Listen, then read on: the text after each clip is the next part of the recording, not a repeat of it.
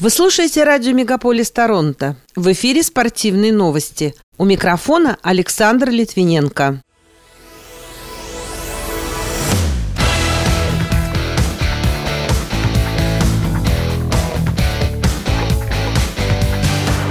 Канадский бегун Аарон Браун стал третьим на соревнованиях Miramar Invitational во Флориде. Оттава Сенаторс оказалась сильнее Тампа Бэй Лайтнинг в регулярном чемпионате Национальной хоккейной лиги. Алексу Киллерну назначили штраф за удар клюшкой Игоря Шестеркина. Игорь Акинфеев попал в список 50 лучших вратарей мира, Роман Костомаров продолжает восстанавливаться и мечтает начать двигаться.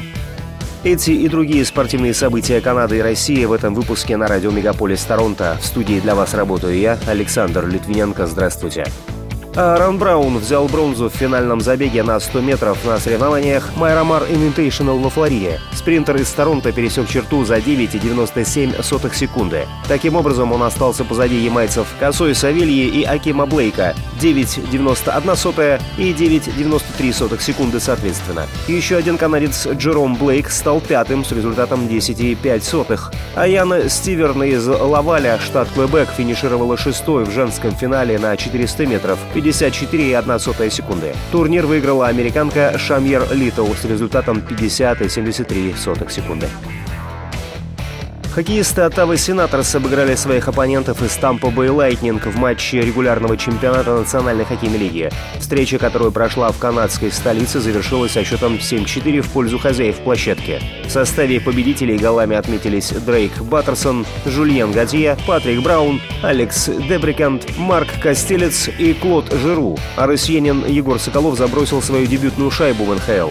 Форвард Тампы Никита Кучеров отметился двумя ассистами и во второй раз в карьере довел общее число результативных передач в регулярном сезоне до 80.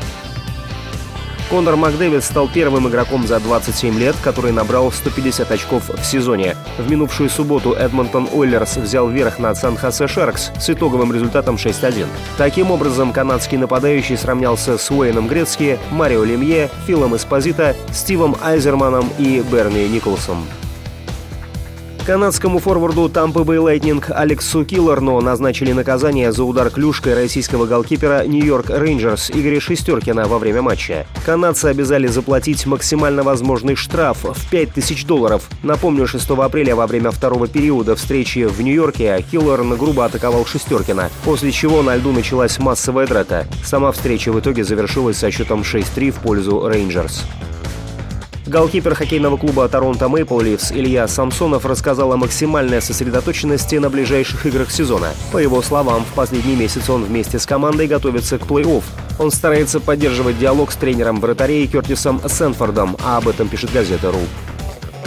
Голкипер московского ЦСКА Игорь Акинфеев попал в список 50 лучших вратарей мира, который опубликовала Международная федерация футбольной истории и статистики с 1987 года. Акинфеев занял в нем 47 место, а Ренат Досаев – 37 -е. Лидером рейтинга стал итальянец Джан Луиджи Буфон.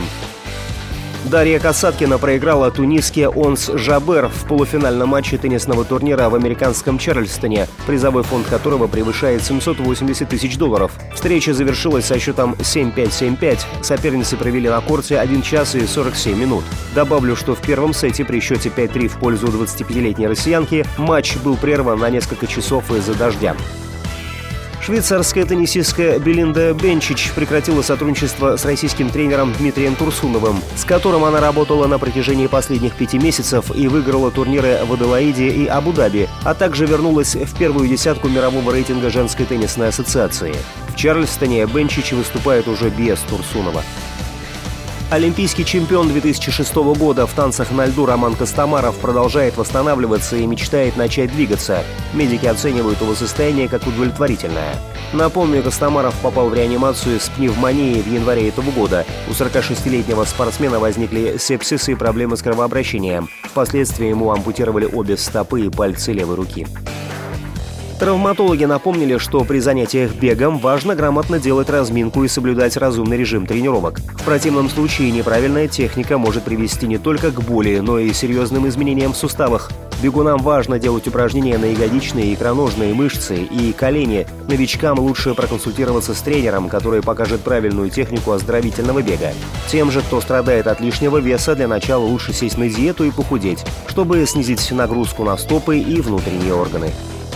Пока это все спортивные события, представленные вашему вниманию на радио Мегаполис Торонто. В студии для вас работал Александр Литвиненко. Будьте здоровы и дружите со спортом.